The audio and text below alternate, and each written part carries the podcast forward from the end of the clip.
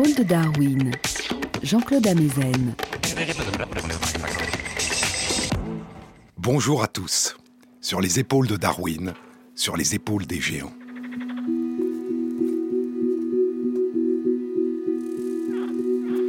Nous vivons au milieu d'un immense univers invisible qui constitue l'essentiel du monde vivant. Un univers tourbillonnant, perpétuellement changeant, qui habite les sols, les mers, les rivières, les lacs, et qui voyage avec le vent dans les airs. Un univers qui habite les corps de tous les animaux et de toutes les plantes qui nous entourent, qui nous habitent. Un univers immense dont les lointains ancêtres et d'innombrables générations de leurs descendants ont, durant 2 à 3 milliards d'années, été les seuls êtres vivants qui peuplaient notre planète. Un univers invisible de bactéries, d'organismes animaux et végétaux unicellulaires, le plancton de nos océans, les champignons microscopiques de nos sols, et des virus qui voyagent à travers cet univers vivant dont ils doivent pénétrer les cellules pour se reproduire et se propager. Nous coexistons avec cet univers invisible, nous le côtoyons. Une partie de cet univers habite les surfaces de notre corps, notre peau, nos muqueuses, notre tube digestif. Nous interagissons en permanence avec cet univers. Il demeure invisible à nos yeux, inaudible à nos oreilles, et nous ne pouvons détecter la texture au toucher.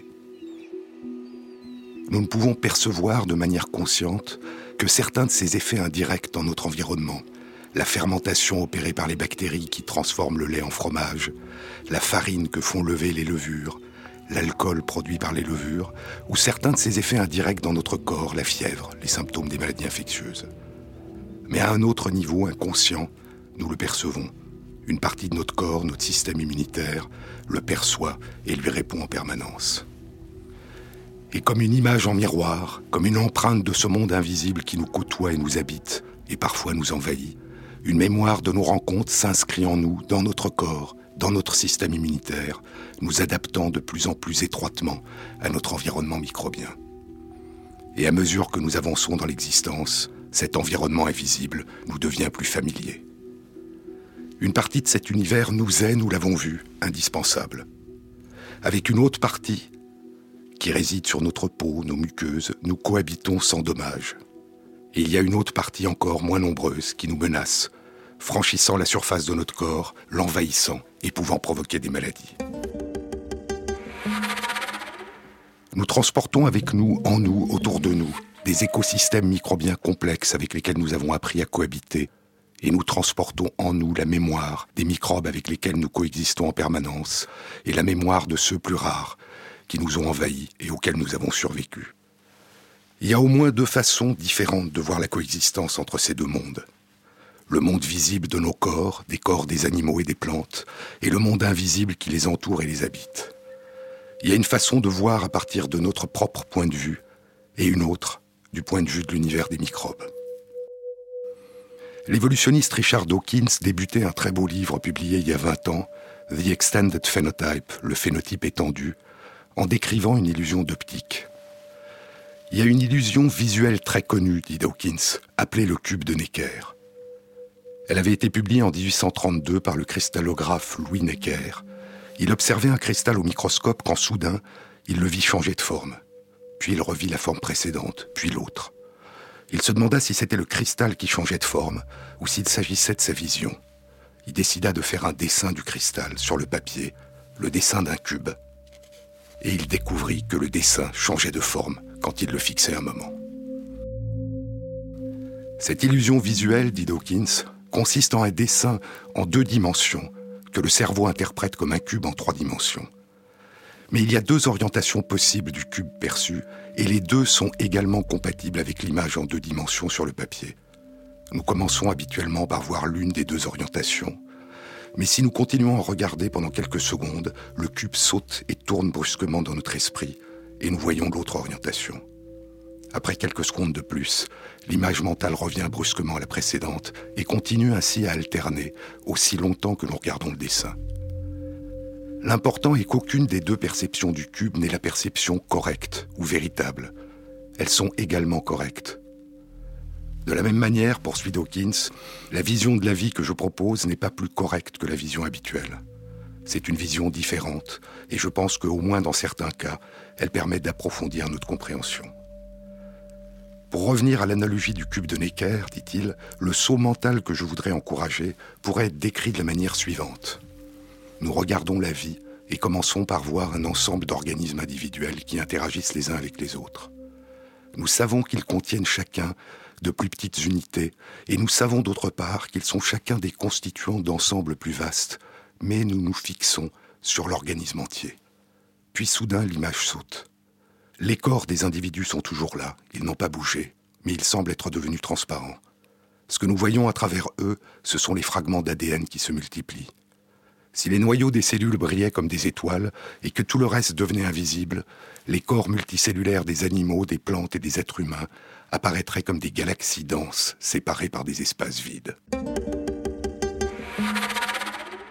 Ce qui intéresse Dawkins, c'est l'ADN à l'intérieur des corps, ce sont les gènes. Nous n'allons pas rendre l'ADN des animaux, des plantes lumineux, nous n'allons pas rendre notre ADN lumineux. Nous allons imaginer une nuit sans lune et sans étoiles, nos corps, les corps de tous les animaux et de toutes les plantes sont devenus transparents, invisibles, et chaque microbe est devenu brillant. Une immense lumière envahit le monde, les sols, les rivières, les lacs, les océans. Imaginez que les sols sont devenus transparents. La lumière sourd sous nos pieds. Chaque gramme de terre contient au moins 100 milliards de bactéries. Mais la distribution de la lumière n'est pas homogène. À chaque endroit où est présent une plante, à chaque endroit où est présent un animal, ce que nous voyons, c'est une galaxie extrêmement lumineuses. Nous percevons sans les voir les corps des animaux et des plantes, les corps humains, parce qu'ils condensent ces grains de lumière. Une immense voie lactée étendue sur le monde, avec d'innombrables galaxies qui brillent dans la nuit. Et les grains de lumière se reproduisent très vite, pour beaucoup, toutes les demi-heures, toutes les heures. De nouveaux grains de lumière naissent, d'autres s'éteignent. Et des traînées de lumière s'échappent de ces galaxies ou les rejoignent, se dispersant sur les sols, dans les eaux, ou voyageant de galaxie en galaxie, de corps en corps. Dans cette configuration du cube de Necker, l'échelle de grandeur de chaque grain de lumière est de quelques millionièmes de mètres, de quelques millièmes de millimètres. Et des nuages de virus, de transposons, sont encore beaucoup plus petits. Les galaxies ont la taille de chaque animal, de chaque plante. Dans cette vision du monde, l'ensemble des animaux et des plantes et des populations humaines ne sont que des niches écologiques pour les microbes, d'innombrables niches écologiques complexes, vivantes, qu'ils occupent, habitent ou traversent, tissant un extraordinaire réseau à travers le monde. Extraordinaire par le nombre, extraordinaire par la diversité, par le rythme d'émergence de la nouveauté, sans commune mesure avec ce que nous dévoile l'autre configuration du cube de Necker, le monde chatoyant de la diversité des animaux et des plantes visibles. Mais nous imaginons maintenant ce halo invisible qui les entoure et les habite et ce halo se déplace à travers le monde.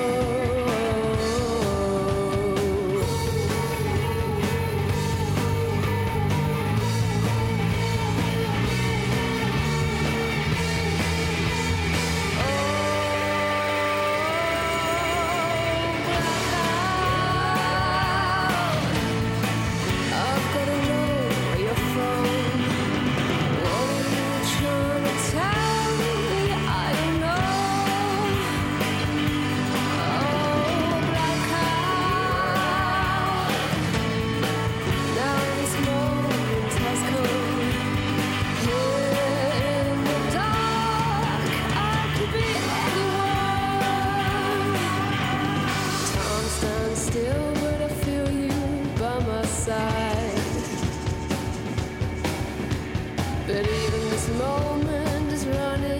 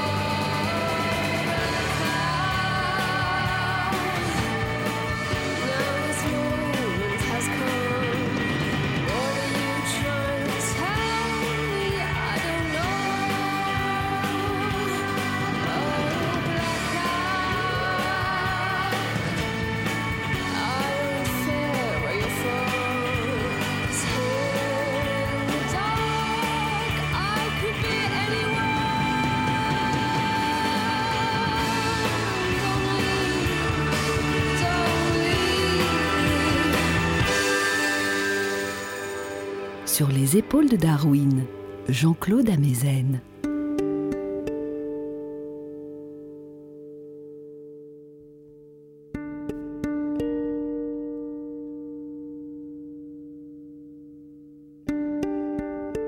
Chaque année, des milliards d'animaux, des mammifères, des oiseaux, des poissons, des insectes, voyagent à travers le monde, quittant leur territoire pour chercher ailleurs de nouvelles ressources et de nouveaux habitats.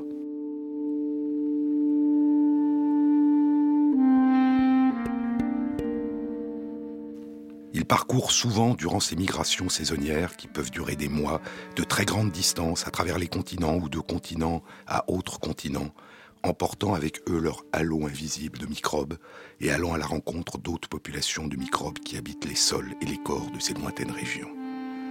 Et à l'émergence perpétuelle de nouveautés dans cet univers microbien s'ajoute cette course à travers l'espace. Il y a d'innombrables espèces d'oiseaux qui migrent à travers les airs. Les tournepierres à collier peuvent parcourir jusqu'à 27 000 km des régions arctiques aux côtes de l'Amérique du Sud, de l'Afrique, de l'Europe.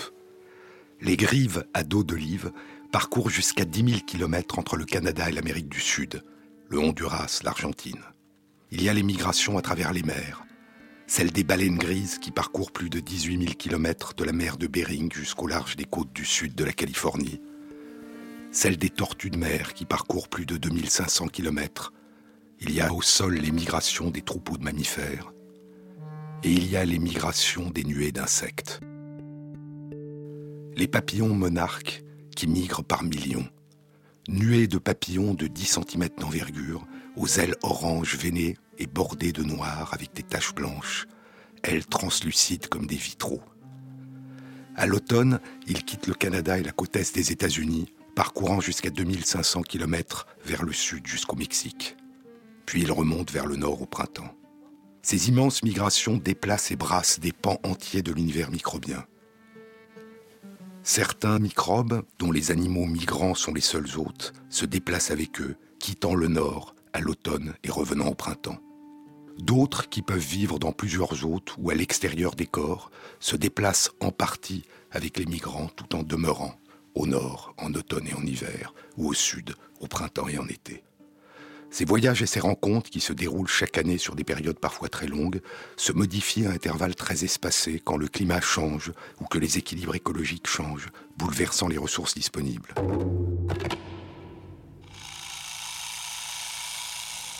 Une publication le mois dernier dans la revue Science explorait les effets de ces migrations animales sur l'évolution des écosystèmes microbiens et sur les maladies infectieuses. Ces effets sont complexes. Par exemple, les papillons monarques sont infectés par un petit parasite unicellulaire. Leur migration à l'automne du Canada vers le Mexique modifie les caractéristiques de l'infection. D'une part, les papillons qui sont le plus infectés ne peuvent voler sur de grandes distances, et d'autre part, les parasites qui sont les plus virulents, les plus agressifs, empêchent leurs hôtes d'accomplir leur migration. Lorsque les millions de monarques arrivent au Mexique, il y a beaucoup moins de papillons infectés et les parasites qui les infectent sont moins virulents. Le réchauffement climatique, en diminuant l'amplitude et la durée de leur migration, pourrait avoir pour effet d'augmenter l'importance et la virulence de ces infections. C'est chez certains oiseaux que les relations entre migration et modification des écosystèmes microbiens ont été le mieux étudiées. D'une part parce qu'ils véhiculent des virus de la grippe dont certains peuvent être très dangereux, pour les populations humaines, mais d'autre part parce que les migrations consomment énormément d'énergie. Et il a été remarqué qu'un compromis s'établissait entre l'utilisation des ressources énergétiques nécessaires au vol et celles qui sont nécessaires au fonctionnement optimal du système immunitaire. Si les ressources disponibles avant la migration sont insuffisantes, l'activité du système immunitaire va diminuer et augmentera le risque d'infection par de nouveaux microbes. La fragmentation des habitats la diminution des ressources énergétiques, les rencontres avec les élevages d'animaux domestiques augmentent le risque de colonisation par les microbes dans les deux sens. Lors des longues migrations, les endroits où les oiseaux font escale sont souvent partagés par très nombreuses autres espèces d'oiseaux qui se regroupent très nombreux sur le même espace, augmentant la probabilité de passage de microbes d'une espèce à une autre. Sous la surface de l'eau, l'élevage des saumons les fermes de saumon, où les animaux sont en grande densité, ne migrent pas et sont souvent une proie facile pour les microbes, favorisent la contamination des saumons sauvages qui s'en approchent au cours de leur migration.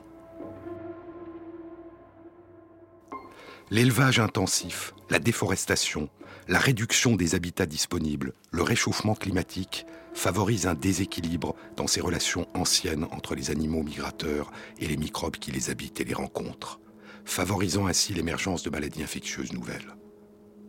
Nous participons aujourd'hui à ces déséquilibres non seulement par le bouleversement rapide des écosystèmes et du climat, mais aussi par le réseau immense de nos déplacements incessants, rapides, lointains, et les déplacements des animaux que nous transportons à travers le monde.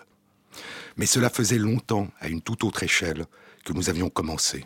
Depuis toujours, ce halo invisible qui nous entoure et nous habite, qui se modifie au cours de notre existence et qui nous modifie, qui devient une partie de nous, et cette mémoire en nous qui se modifie au cours de notre existence et nous modifie, ce halo et cette mémoire se sont déplacés avec les populations humaines. Et quand, à partir d'il y a environ dix mille ans, des populations ont commencé à domestiquer des animaux sauvages, à vivre avec eux, certains des microbes de ces animaux sont devenus nos microbes. Et quand des populations plus importantes se sont rassemblées dans des cités, au moment où s'est développée l'agriculture, ces microbes ont pu se propager à travers des populations sous la forme d'épidémies, passant de personne en personne puis disparaissant pendant un temps, pour revenir quand des enfants étaient nés qui ne possédaient pas la mémoire de ces rencontres. Et quand au long de l'histoire des populations se déplaçaient vers d'autres terres, vers d'autres populations, ces rencontres entre ces halos et ces mémoires invisibles faisaient partie des rencontres humaines, causant parfois des désastres, et lorsqu'il y avait conquête et combat, déterminant souvent l'issue de ces combats.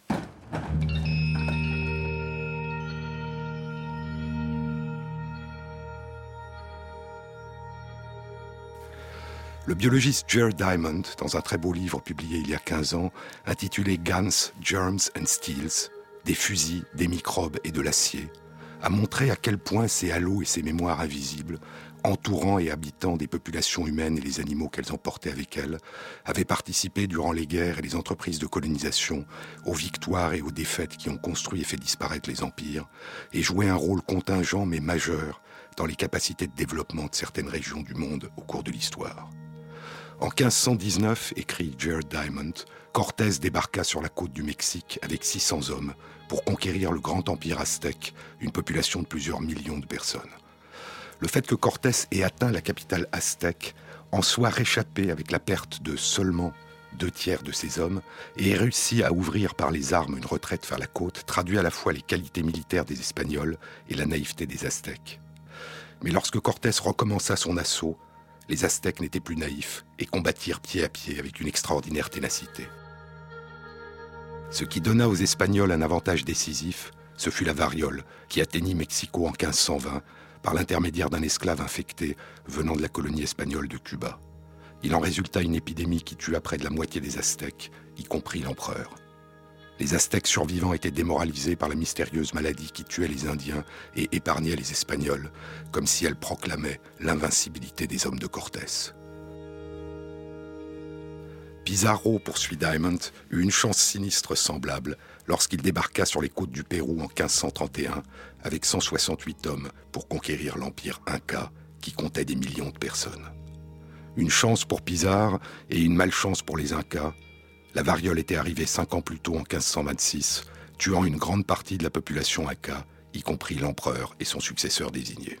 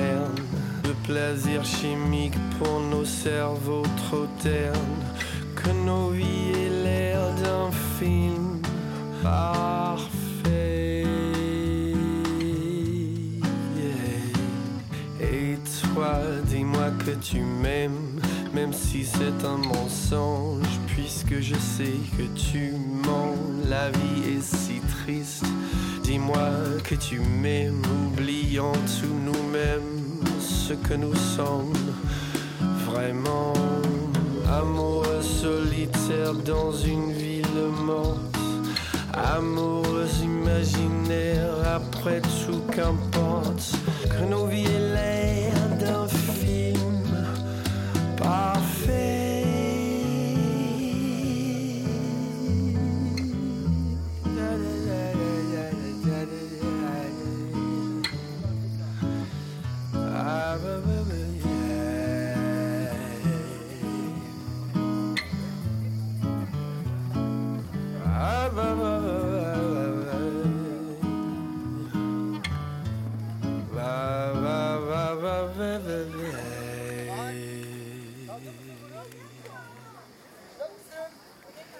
microbes européens, dit Jared Diamond, ont joué un rôle crucial dans la disparition des peuples natifs dans beaucoup d'autres pays du monde, dont les habitants des îles du Pacifique, les aborigènes d'Australie et les Hottentots et Bushmen d'Afrique du Sud. La mortalité de ces personnes qui n'avaient jamais été exposées à ces microbes européens a été de 50 à 100% Ainsi, la population indienne d'Hispaniola passa d'environ 8 millions de personnes à l'arrivée de Christophe Colomb en 1492 à zéro en 1535.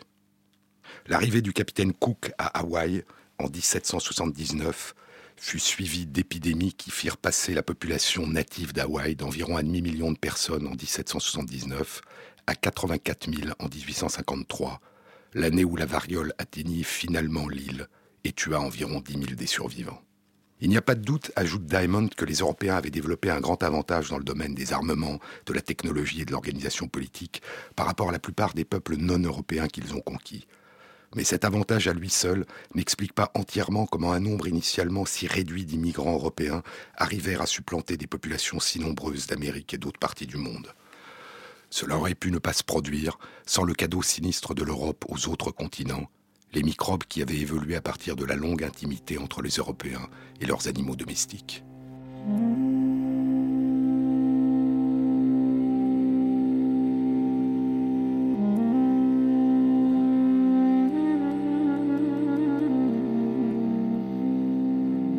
En janvier 1836, plus de quatre ans après son départ d'Angleterre, le jeune Darwin, âgé de 26 ans, aborde les côtes de l'Australie.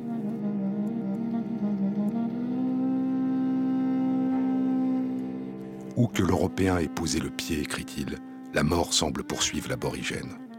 En plus des nombreuses causes évidentes de destruction, poursuit-il, les massacres, l'eau de vie, la disparition des animaux sauvages dont ils dépendent pour leur nourriture, l'expulsion de leur territoire, les maladies européennes, y compris les moins graves, comme la rougeole, se révèlent très destructrices pour des populations qui ne les ont jamais rencontrées.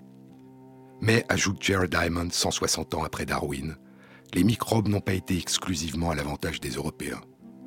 Alors que le Nouveau Monde et l'Australie n'abritaient pas de maladies infectieuses épidémiques attendant les Européens, le contraire était vrai pour l'Asie tropicale, l'Afrique, l'Indonésie et la Nouvelle-Guinée. Ces microbes tueurs des tropiques ont constitué l'obstacle le plus important à la colonisation européenne des tropiques et expliquent pourquoi la colonisation de la Nouvelle-Guinée et de la plus grande partie de l'Afrique n'a été achevée qu'environ 400 ans après la colonisation du Nouveau Monde. Puis, quand le paludisme et la fièvre jaune ont été transmis en Amérique par les bateaux européens, ces deux maladies furent l'obstacle majeur à la colonisation de l'Amérique du Sud.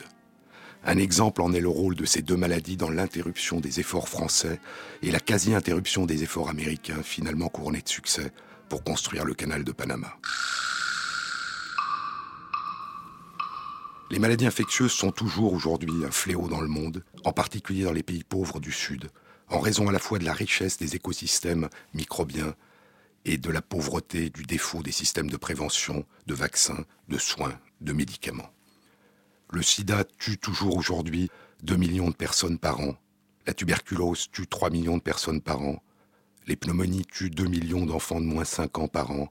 Le paludisme affecte plus de 200 millions de personnes, tuant chaque année plus d'un million d'enfants.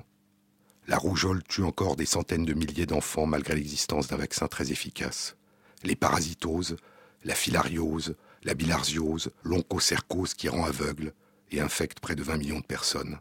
Et les guerres, les massacres, les fuites de population font ressurgir des maladies infectieuses jusque-là bien contrôlées par la vaccination, comme la poliomyélite qui ressurgit au Congo et d'autres maladies infectieuses au sud du Soudan.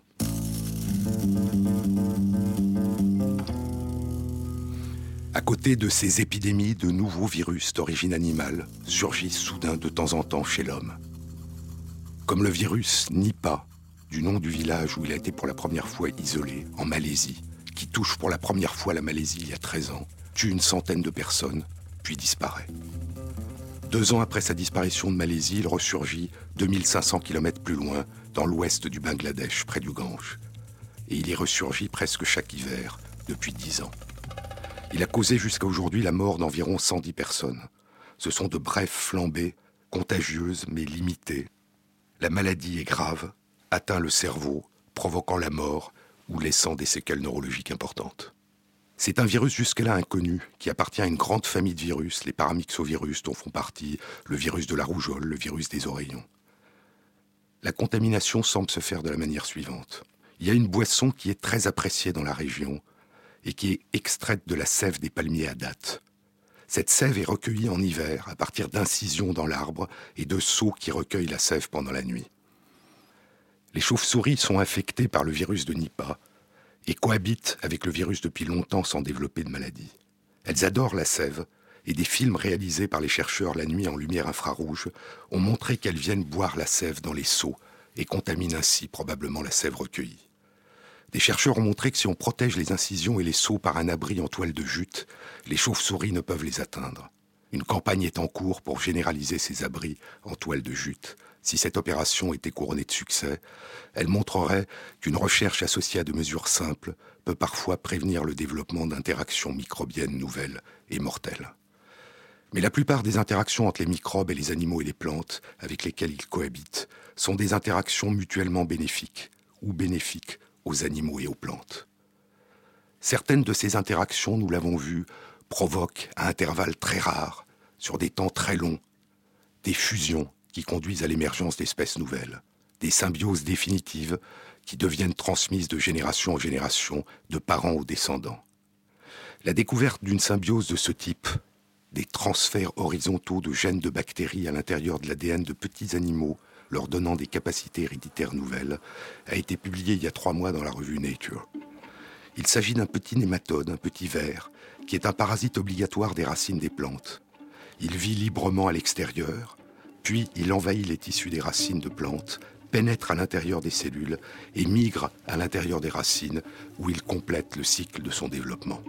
Pour entrer dans les cellules de plantes, il faut digérer la paroi des cellules, faite de cellulose et d'autres sucs complexes, que la plupart des animaux ne peuvent digérer, mais que de très nombreuses bactéries sont capables de dégrader. Les termites et les ruminants qui se nourrissent de plantes détruisent ces parois de cellulose par l'intermédiaire des bactéries qui habitent leur tube digestif. Les petits nématodes produisent eux-mêmes les enzymes qui leur permettent de pénétrer dans les cellules de plantes. Ils fabriquent ces enzymes à partir de six familles de leurs gènes, qui sont des gènes d'origine bactérienne, des bactéries présentes dans les sols. Il y a eu six épisodes différents d'importation des gènes de bactéries, appartenant à au moins quatre espèces de bactéries différentes. Une partie de ces bactéries est devenue une partie de ces petits nématodes.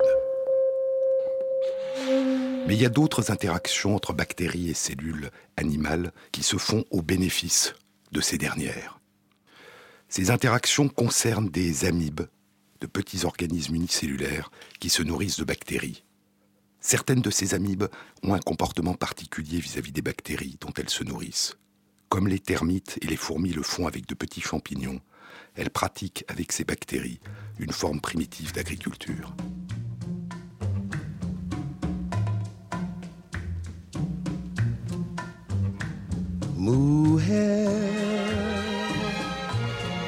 Si puedes tú con Dios hablar,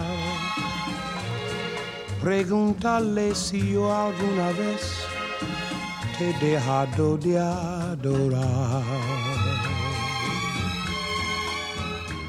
Y al mar, espejo de mi corazón, las veces que me ha visto llorar la perfidia de tu amor. Te he buscado donde quiera que yo voy y no te puedo hallar. ¿Para qué quiero otros besos si tus labios no me quieren ya besar? Y tú ¿Quién sabe por dónde andarás? ¿Quién sabe qué aventura tendrás? Qué lejos estás de mí.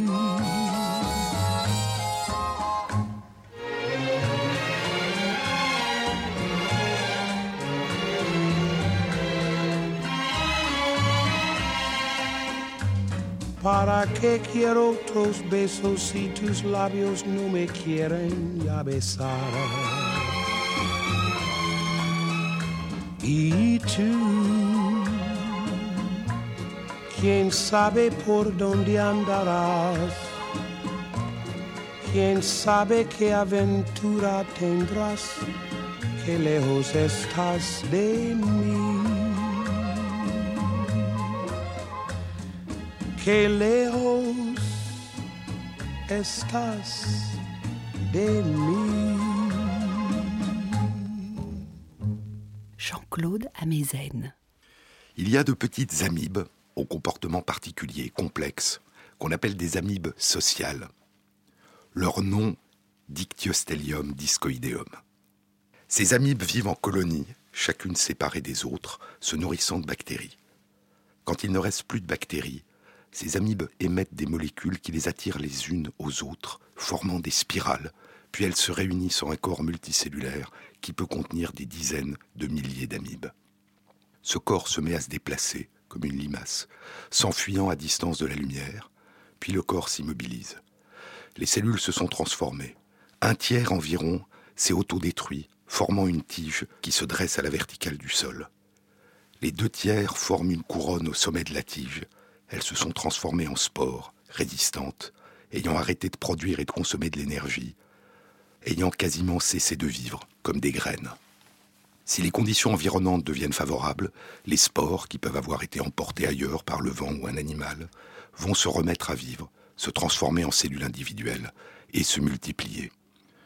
Mais ce comportement social complexe réservait d'autres surprises.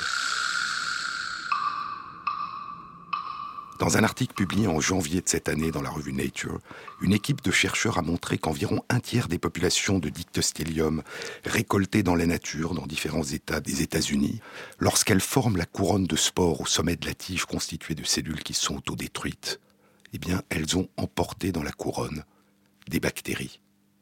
Et lorsque ces spores se transforment à nouveau en amibes vivantes, elles se nourrissent de ces bactéries qui se reproduisent et qu'elles ont emportées avec elles. Si avant qu'elles ne se remettent à vivre, on traite la couronne de spores avec des antibiotiques, les bactéries qu'elles ont emportées disparaissent, les amibes revivent et se nourrissent des bactéries qui sont présentes sur le sol. Puis, lorsqu'elles reformeront un nouveau corps multicellulaire, elles réemporteront avec elles ces bactéries.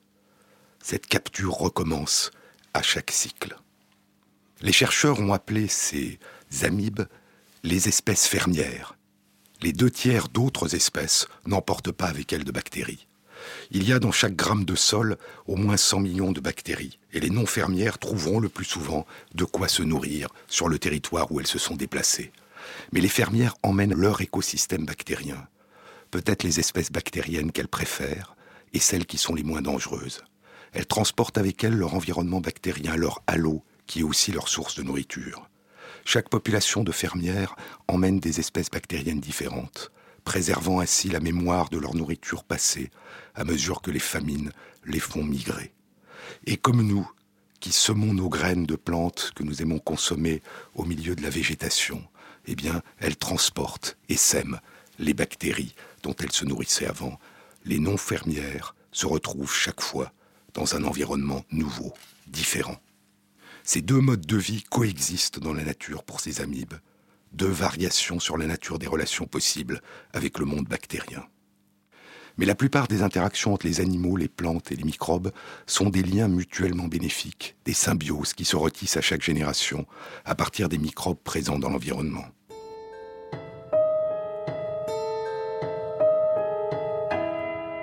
Dans la course de la Reine Rouge, cette émergence permanente de nouveautés dans le monde microbien faisant naître des interactions nouvelles, des liens anciens, semblables, se nouent entre les animaux, les plantes, les êtres humains et une partie du monde bactérien. Une relation mutuelle fondée sur la conservation des mécanismes qui permettent de renouer à chaque génération ces alliances, une relation de symbiose qui pour chaque hôte exclut un grand nombre d'espèces bactériennes et pour chaque espèce bactérienne exclut un grand nombre d'hôtes. Dans cette course de la Reine Rouge, c'est ce qui varie le moins, ce qui est conservé, qui refonde à chaque fois, aussi longtemps qu'elle dure, ces alliances. Mais tout évolue. Et au sein de ces alliances anciennes, de nouvelles interactions apparaissent qui renforcent ou détruisent une partie de ces alliances.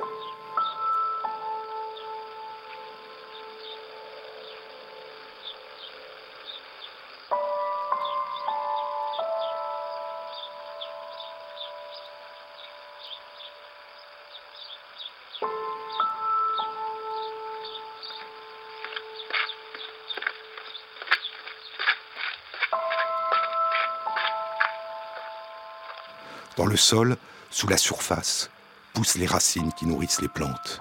Et autour, une nuée de bactéries et de petits champignons, la rhizosphère, la sphère qui entoure les racines des plantes, qui permet aux plantes de croître et les protège contre les microbes dangereux pour elles. Cette alliance, ces interactions réciproques commencent dès que la graine tombe au sol. À mesure que la graine germe et que les racines apparaissent, les symbioses se développent il y a autour des racines jusqu'à dix mille fois plus de bactéries qu'ailleurs dans le sol. Les galaxies émergent. Les racines libèrent des sucres qui nourrissent les bactéries. Les bactéries fixent l'azote et le phosphore sous une forme assimilable par la plante.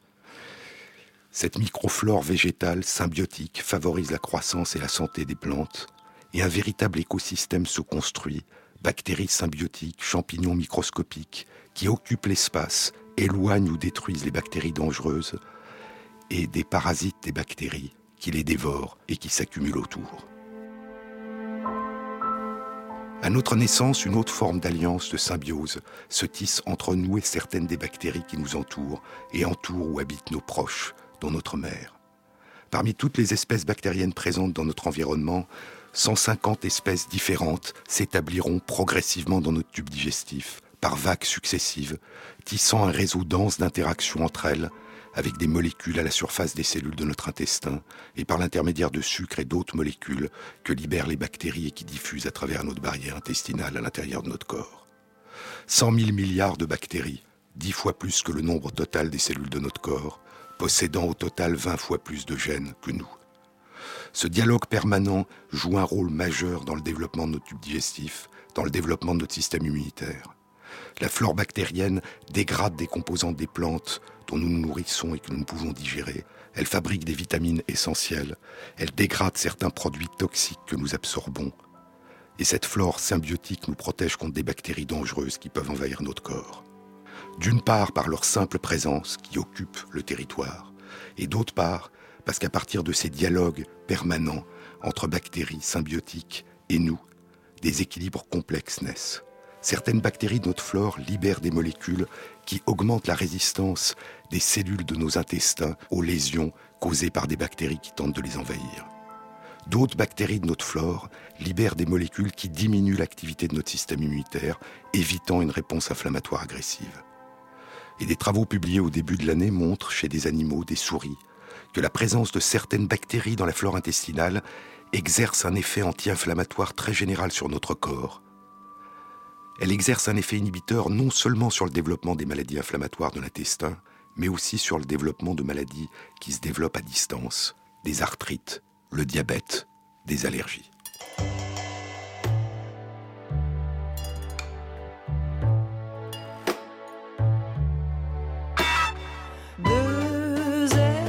a au prénom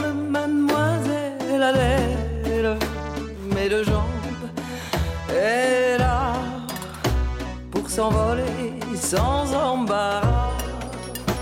Ouais, cherche un peu, sans aventure, elle serait mortadelle, la pas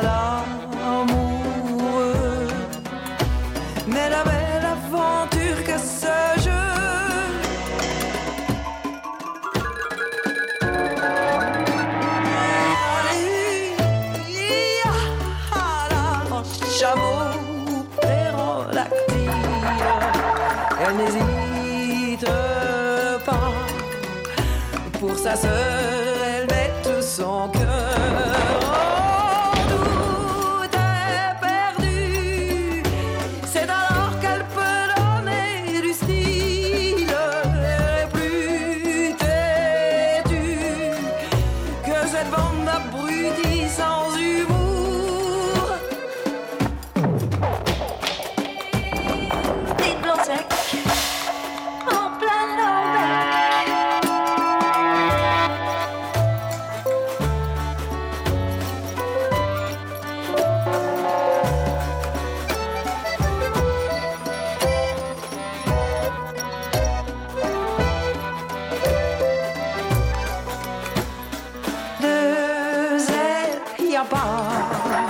au prénom de mademoiselle Adèle, mais de jambes, elle les a pour s'envoler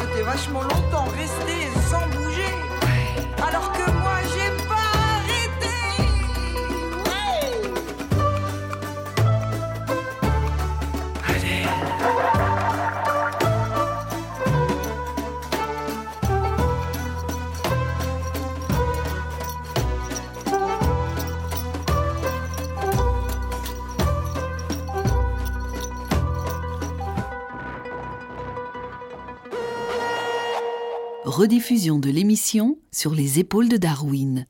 Jean-Claude Amezen. Ces alliances qui se renouent à chaque génération, entre nous et les microbes qui nous entourent, ces interactions complexes, ces dialogues, se déroulent à la naissance dans une atmosphère protectrice, transmise par notre mère. Avant notre naissance, les anticorps de notre mère, la mémoire circulante, soluble, qui s'est développée vis-à-vis des microbes rencontrés durant son existence, passe à travers le placenta. Il circule dans notre sang à notre naissance, empêchant une partie des microbes dangereux qui nous entourent de pénétrer à l'intérieur de notre corps. Les anticorps transmis, légués par notre mère, disparaissent en quelques semaines. D'autres anticorps nous sont transmis par l'allaitement, s'il y a allaitement. Et ainsi, nos interactions avec les bactéries qui nous entourent se déroulent sur deux modes. Le choix réciproque des partenaires qui constitueront, aux surfaces de contact de notre corps avec l'environnement extérieur, les symbioses. Et pendant les périodes où ces symbioses se nouent, une mémoire éphémère des rencontres de notre mère avec les microbes les plus dangereux, mémoire qui empêche ces microbes de pénétrer dans notre corps. Puis cette mémoire passive disparaîtra et notre système immunitaire fera naître en nous une mémoire active, changeante de nos rencontres avec les microbes. Et ainsi, à notre naissance, nous sommes faits pour partie de cette mémoire circulante éphémère transmise par notre mère et qui parcourt notre corps, et de cette alliance, de cette symbiose qui se forme en nous avec le monde extérieur, avec un monde microbien qui deviendra une partie de nous. Tous ceux qui survenaient et n'étaient pas moi-même amenaient un à un des morceaux de moi-même, dit Guillaume Apollinaire. Je est en partie aussi un autre. Je est un nous. Au milieu du tourbillon de nouveautés qui apparaît sans cesse dans l'univers invisible des microbes, deux modalités d'interaction radicalement différentes mais complémentaires ont émergé, évolué et se sont propagées au cours de l'évolution du vivant. D'abord, depuis au moins un milliard d'années, depuis l'émergence des corps des animaux et des plantes multicellulaires, une capacité à répondre à ce qui, dans ce tourbillon de microbes, se modifie le moins, peut le moins se modifier. Puis, beaucoup plus tard, il y a environ 400 millions d'années, chez un poisson, l'un de nos lointains ancêtres, est apparue une capacité à répondre au contraire à la moindre variation, à la moindre nouveauté.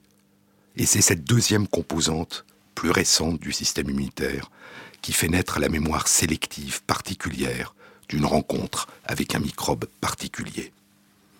Cette composante relativement récente du système immunitaire est capable de répondre à la plupart des infimes variations que réalisent en permanence les bactéries, les virus, les parasites sur le thème de la nouveauté. Il a été nommé système adaptatif et il construit une mémoire de ces rencontres.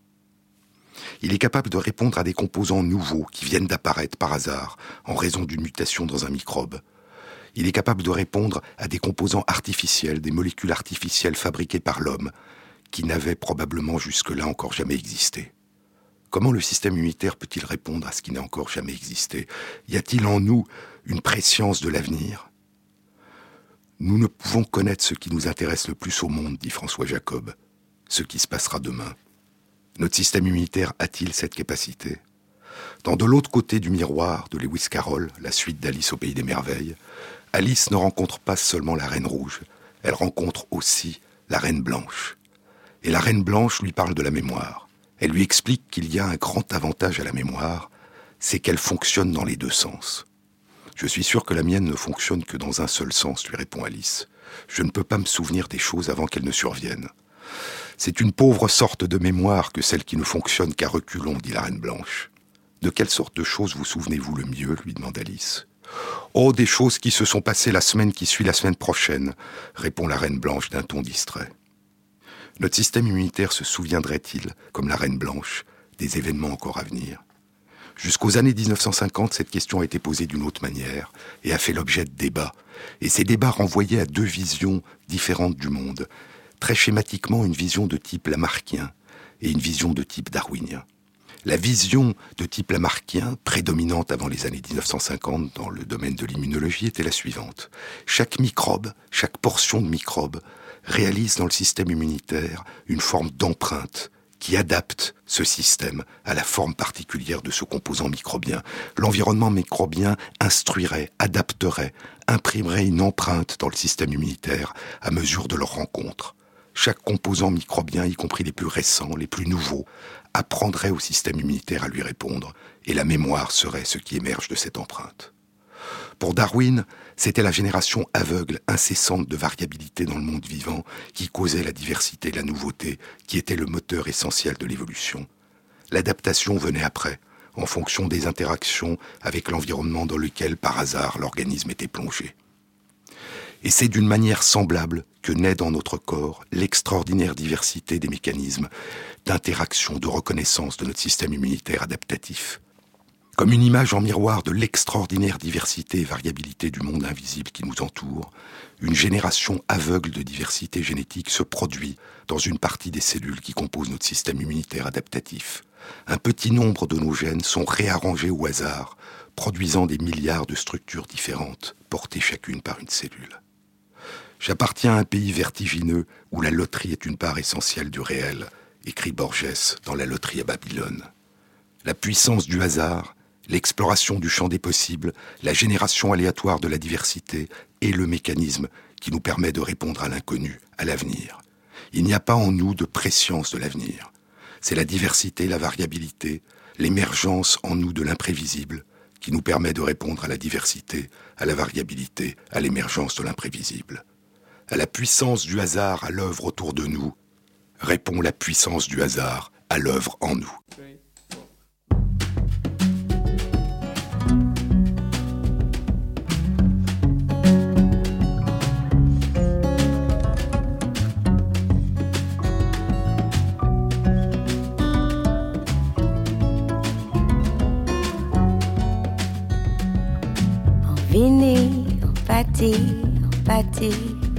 Vintisozio Vont vanter, chavirer Ton petit fille qui partit d'autre côté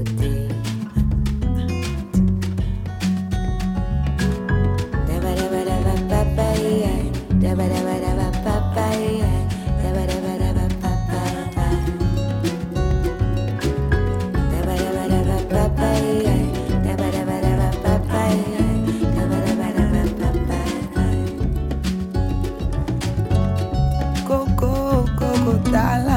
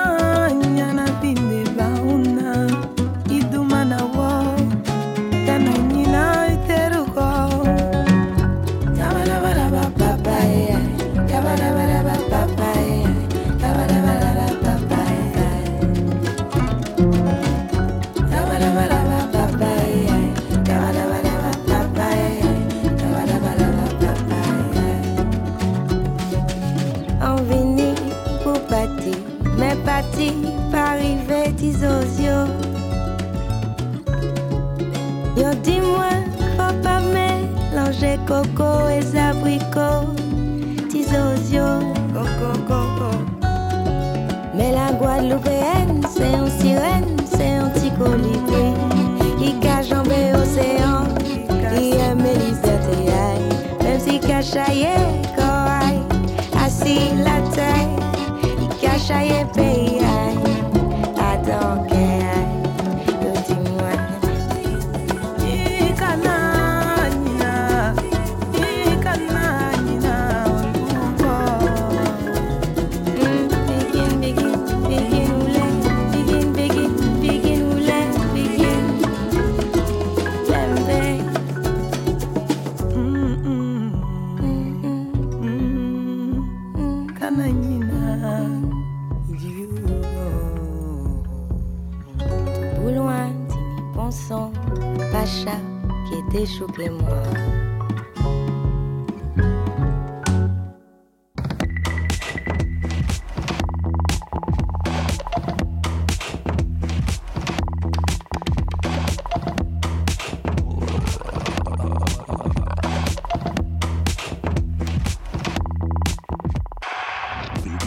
Cette émission a été réalisée par Michel Biou avec l'aide de Valentine Bois, à la technique Arnaud Chapat et Philippe Duclos et Thierry Dupin à la programmation musicale.